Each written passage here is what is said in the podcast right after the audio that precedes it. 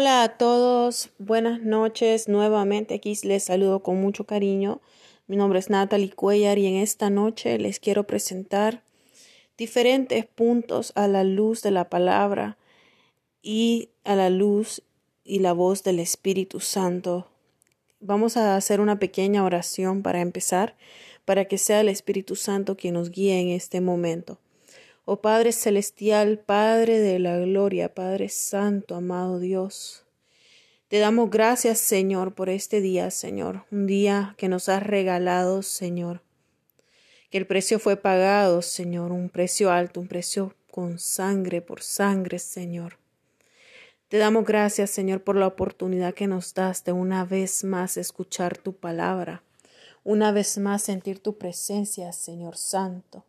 Alabado y glorificado es tu nombre. Y en este momento, Señor, estoy aquí, Padre Celestial, para glorificarte, para darte toda gloria y toda honra, Señor.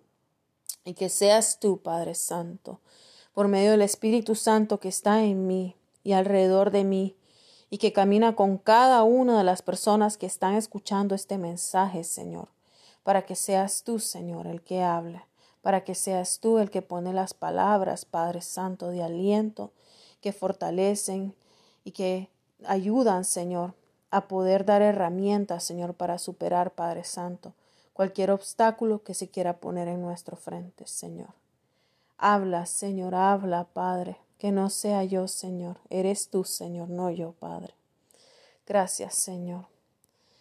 Hermanos, entonces empezamos con nuestro pequeño estudio. Es un estudio que hice pues ya hace varios meses, pero el Señor me lo trajo a la atención y se los quiero compartir porque considero que esta palabra es una palabra que nos puede dar herramientas eh, y conocimiento que el Espíritu Santo nos va a traer a nuestra memoria cada vez que estemos pasando por momentos difíciles. El tema se titula Jehová nunca se apartó. Vamos a hablar de los opresores, vamos a hablar en el libro de Éxodos, la historia de Moisés, eh, cuando Jehová envió a Moisés a liberar a su pueblo de Egipto. El opresor en este caso es Egipto y vamos a hablar de manera figurativa, pero tú, en tu corazón, Tú conoces cuáles son tus opresores. Tú debes de saber cuáles son ellos. Entonces vamos a empezar. Em, quiero empezar con el tema eh, mencionándoles que antes que el pueblo de Dios fue liberado de Egipto, hubieron retos y obstáculos que tuvieron que superar. Entonces, cada vez que vamos a pasar por una liberación, que vamos a trascender, que vamos a pasar a un nuevo nivel de gloria, vamos a pasar por un momento de liberación. Aquí es donde se quebranta la carne. Aquí es donde tenemos que estar pegados a Dios más que nunca.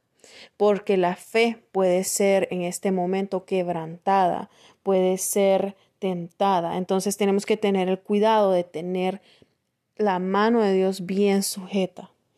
Antes de la liberación hay retos y obstáculos que Faraón va a interponer.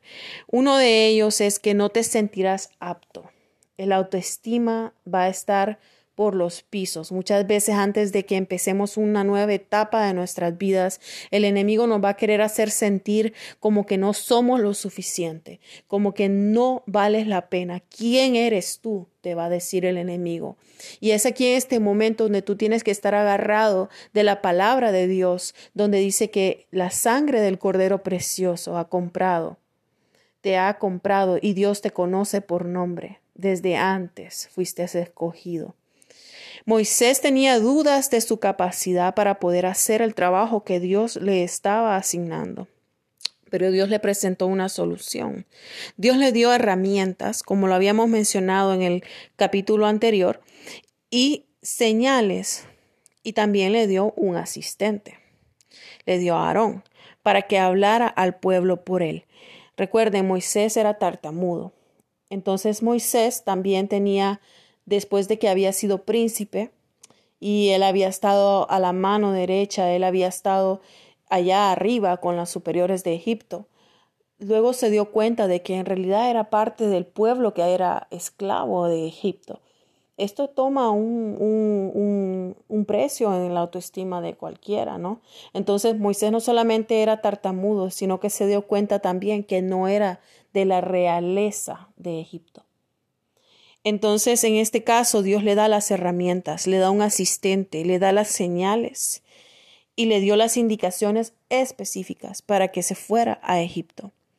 Número dos, habrá miedo. En el caso de Moisés, Moisés tenía miedo de regresar a Egipto porque había dejado cuentas inconclusas y habían personas que procuraban su muerte. Pero aquí es donde viene Dios y entra y te dice, la victoria yo te la doy y te la da en las manos y pone mesa para ti y en esa mesa un banquete. Y en el caso de Moisés, Jehová le dijo a Moisés, ve y vuélvete a Egipto porque han muerto los que procuraban tu muerte. Es decir, él ya tenía anticipado desde antes del llamamiento de Moisés haber vencido a sus enemigos. Entonces, hermanos, yo te hago una invitación en este segundo punto, que si tú te sientes incapaz, que si tú te sientes con miedo, yo te aseguro que si el Señor te está haciendo un llamado, que si Dios te está haciendo un llamado, Él no te lo está haciendo en vano y Él no improvisa. Él desde antes ya tiene las soluciones, Él desde antes ya tiene las herramientas. No solamente eso, Él te deja saber quiénes son tus enemigos y Él es el que se encarga de acabar con ellos. Tú no tendrás que mover ni un solo dedo. Incluso de esa manera, no solamente te cuida de tus enemigos, sino que también te cuida tu corazón, para que tú no tengas que tomar justicia en tus manos. Amén. Gloria a Dios, alabado sea Jehová. Jehová tiene el total control. Jehová, en su propósito perfecto, permitirá que pasen cosas que retrasarán tu propósito. Wow, esta palabra, esta parte para mí es como bien enredada, pero es tan maravillosa que una vez Dios da la revelación, hasta te ríes. Te ríes porque Dios tiene un sentido del humor increíble. Entonces, en este caso dice, Jehová permitirá que pasen cosas que retrasen tu propósito. Éxodo 4:21. Jehová endureció el corazón de Faraón porque muchas veces es necesario pasar por esos obstáculos. ¿Para qué? Para que Dios se glorifique y el proceso sea librado solo por obra y mano de Dios, no por decisiones propias o méritos propios o ayudas externas. Ojo, ayudas externas. Cuidadito, cuidado hermanos, cuando viene alguien y te dice, yo te voy a dar la mano para que puedas comprar esa casa o te puedas comprar ese carro. No seamos orgullosos. No se trata del orgullo, de la hombría, del ego.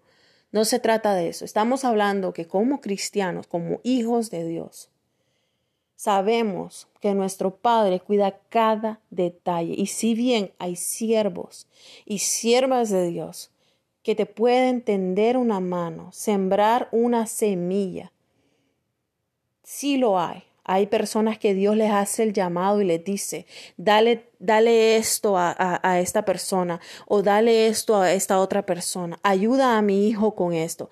Dios hace eso, pero tú te vas a dar cuenta cuando viene de Dios, porque esa dádiva, esa, esa ofrenda, esa bendición no quita, esa bendición agrada, esa bendición te llena de gozo, no solamente a ti, a la persona que te la está dando. Ojo con eso, hermanos. Entonces, cuando nosotros recibimos algo, tenemos que santificar, tenemos que orar a Dios y que sea la honra y la gloria para Él. La persona que te tiene que estar dando eso sabe que esa gloria es para Dios. Ojo con quien tú le pides ayuda, ojo con quien te viene a ofrecer ayuda. Jehová te pedirá ponerte a cuenta. Este es el punto número cuatro. Jehová te pedirá ponerte a cuenta. Jehová en el capítulo 4, versículo 24 en Éxodo y también en Génesis 17 del 10 al 14. Estas son las referencias que estoy usando para el punto número 4. Sabemos que Moisés sí fue circuncidado, ya que fue dado o encontrado por la hija de Faraón cuando era bebé de tres meses. Y en Génesis la palabra de Dios nos dice que el varón circunciso que no eh, que no quiera circuncidarse la carne de su eh, prepucio, esa misma alma tiene que ser cortada de su pueblo, pero los hijos de Moisés no lo eran.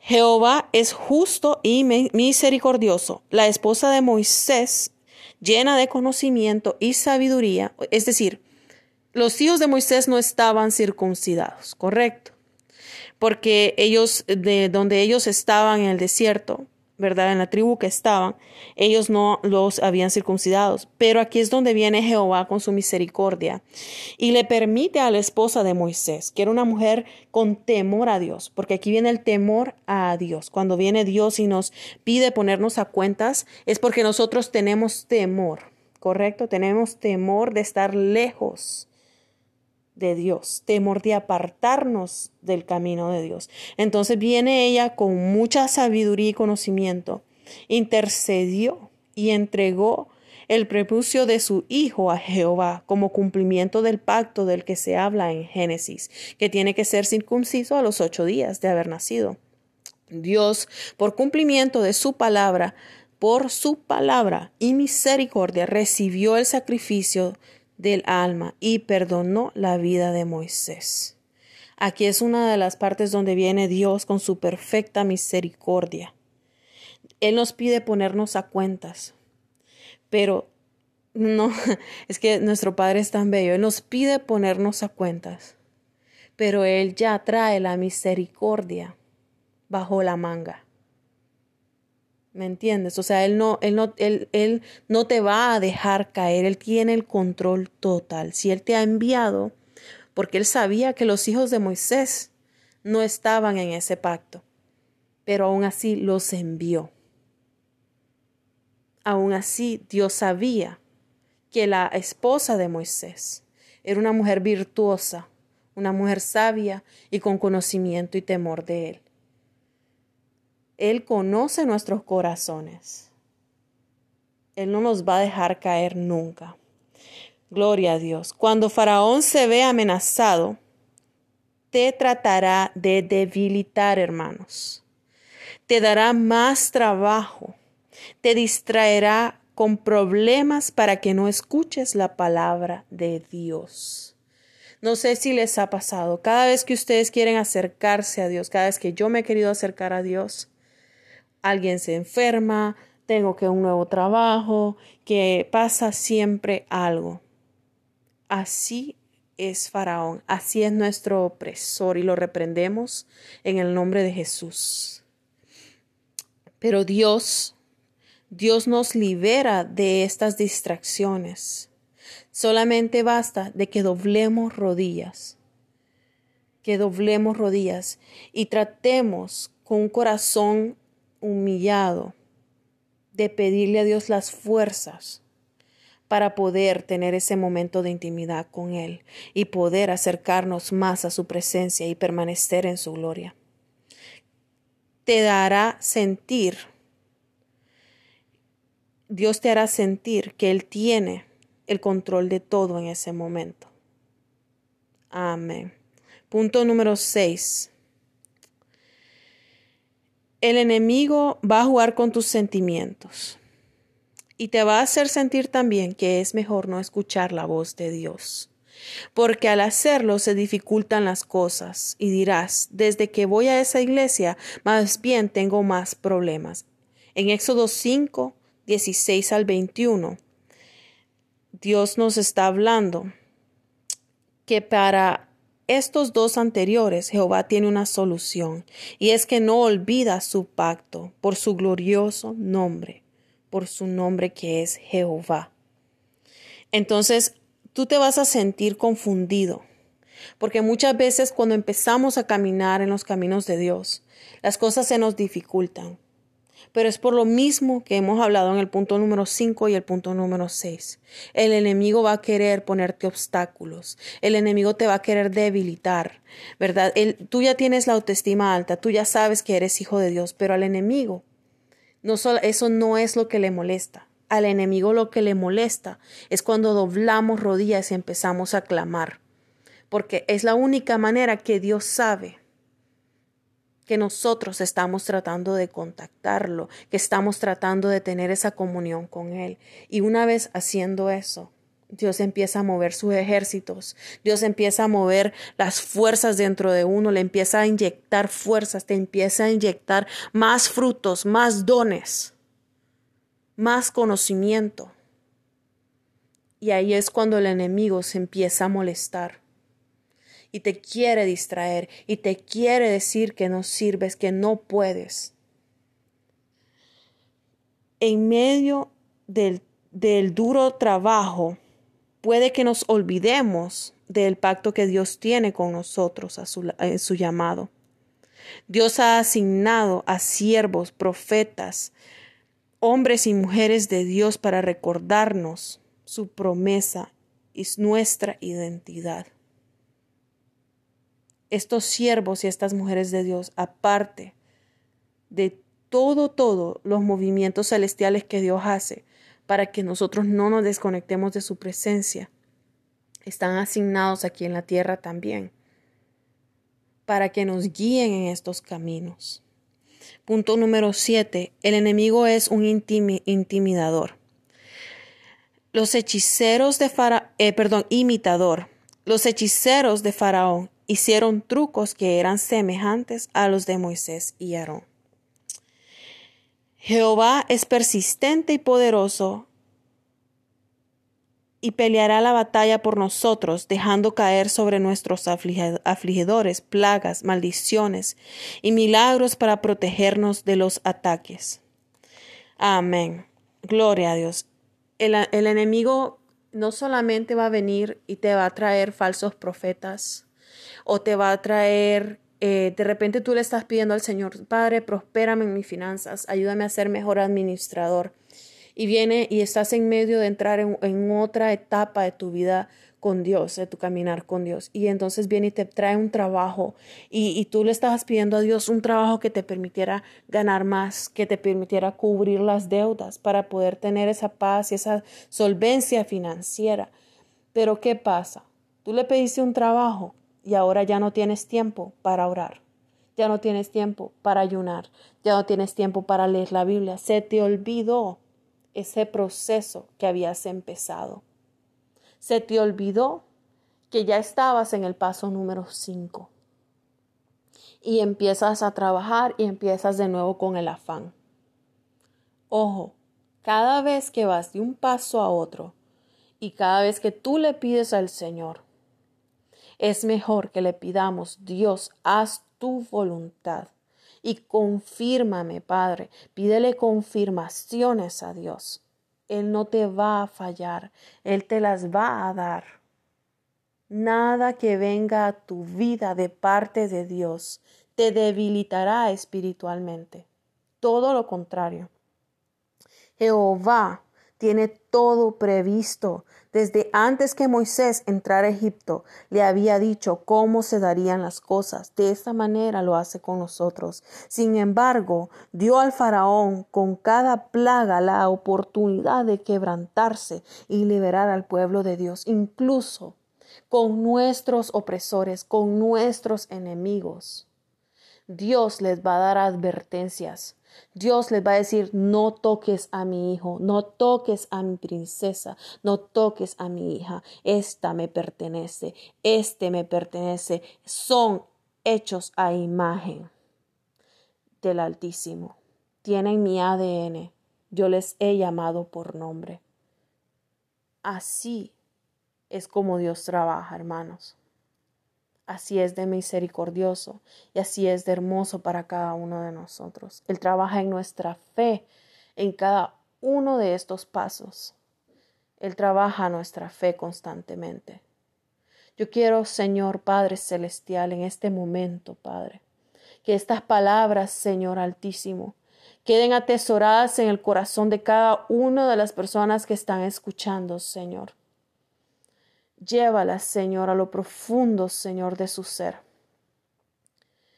Hazlo recordar, Señor, estos pasos, Señor.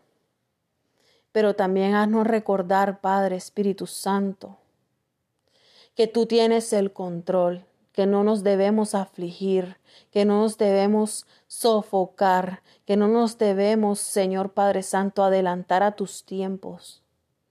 Ayúdanos, Señor, que cada paso que demos, Señor, vaya instruido y aprobado de ti, Señor, con tu sello de aprobación. Que lleve tus instrucciones y con tus herramientas, Señor. Ponnos asistentes celestiales, Padre. Ponnos, Señor, esas guías terrenales y espirituales, Señor, que solamente tú puedes poner, Señor. Ayúdanos, Padre Santo, con la sabiduría, el conocimiento y el discernimiento que solamente tú, Espíritu Santo, puedes dar para que nosotros nos movamos dentro de tu voluntad, Padre Celestial. Sube nuestra autoestima, Señor, para que nosotros sepamos, Señor, nuestro origen, de dónde y para qué vamos y estamos, Señor Padre Santo. Ayúdanos, Señor, para que esta palabra, Señor, quebrante, Señor, todo espíritu de debilidad, de miedo y de autoestima baja en nosotros, Señor. Todo espíritu demoníaco, Padre Celestial, lo reprendemos en el nombre de Cristo Jesús y declaramos, Señor, que somos libres para servirte, para escuchar tu voz y para caminar más allá, Señor. Que cuando tú nos llevas de proceso en proceso, de nivel a nivel, Señor, nos llevas de la mano, oh Jehová Altísimo. Gracias, Padre, por tu palabra. Dios los bendiga a todos y que esta palabra sea para ayudarlos a reconocer esos pasos, a reconocer esos puntos en ese proceso, porque cada proceso nos lleva a nuevos niveles, a nuevas alturas y cada vez más cerca de la gloria de Dios. Amén. Gloria a Dios, hermanos. Dios los bendiga y que tengan un excelente día.